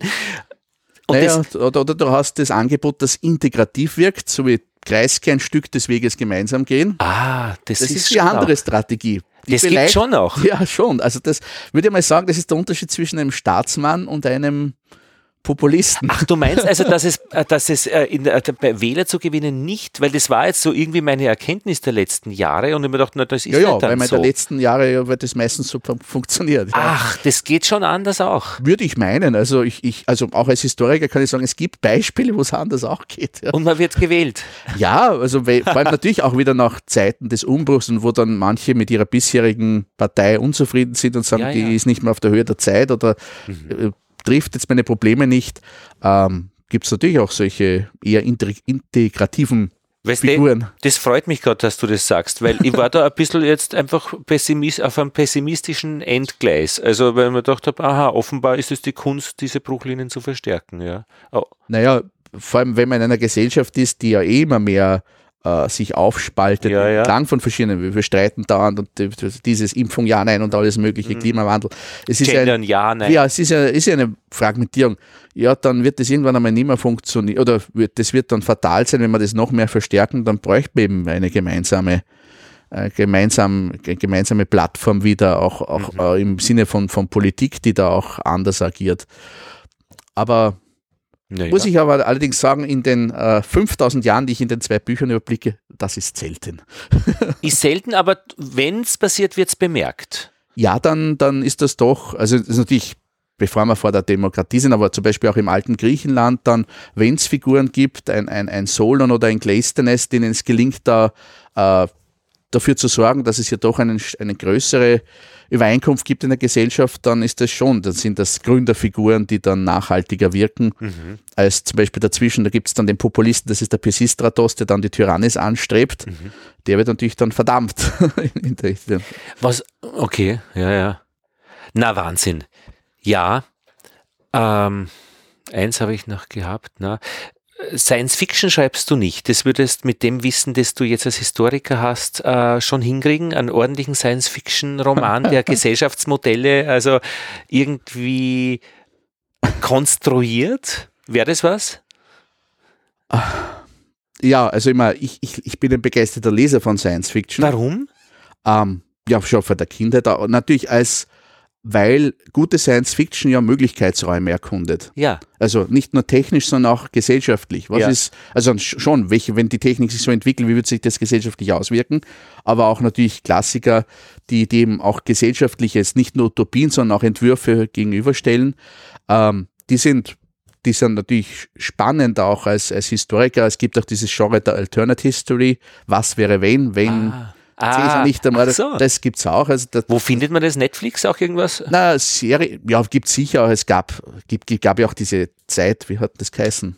Da gab es so eine Serie in den 90er Jahren schon, die zwischen verschiedenen solchen alternativen Welten hin und her springen und dann Mhm. herrschen die Ägypter in, in Amerika oder sonst irgendwas. Das war ein bisschen natürlich Okay. trashiger. Ja. Aber ähm, gibt es auch Autoren, Harry Turtledorf ist zum Beispiel ein, ein, einer der groß, großen Meister in diesem Genre in Amerika, der ursprünglich Byzantinistik studiert.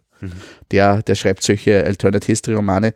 Aber jetzt Science Fiction, äh, zufällig habe ich vor ein paar Wochen für, für darf ich das sagen, den Standard, Na, für den. Podcast, äh, Ja. wurde ich interviewt äh, von Torben Pollerhof, der macht so eine Art Serie äh, so ein, äh, mit einer Kollegin über Fernsehserien. Und es gibt jetzt eine neue Fernsehserie auf der Basis äh, der Foundation-Romane von Isaac Asimov, der einer der Großväter des Science Fiction ist. Und das ist ein interessantes Szenario, das natürlich den Historiker äh, anregt. Das spielt in einem galaktischen Imperium im 12. Jahrtausend, seitdem dieses Imperium existiert. Und da taucht aber dann ein Mathematiker auf, der sich mit einer Historikerin zusammengetan hat. Der entwickelt ein neues Verfahren, Psychohistory, um auf der Grundlage von mathematischen Modellen, auf der Grundlage historischer Daten die Zukunft zu prognostizieren. Und er findet daraus, dieses Imperium wird zusammenbrechen in ein paar Jahrhunderten. Und dagegen möchte er eben mit einer neuen Organisation der Foundation wirken, damit diese dunklen Jahrhunderte reduziert werden. Na schau. Und das ist natürlich so eine, so eine Sache, die, die natürlich reizvoll ist, wenn man das liest als, als Historiker. Ja. Aber selbst eben ähm, ähm, Also ich schreibe eh, derzeit genug äh, wissenschaftliche Sachen oder, oder auch Bücher, die für ein breiteres Publikum äh, interessant sind, aber ins rein fiktive, Mhm. vielleicht in der Pension. ja, Johannes, vielen Dank für das Gespräch. Ich bedanke mich ganz herzlich. Ja.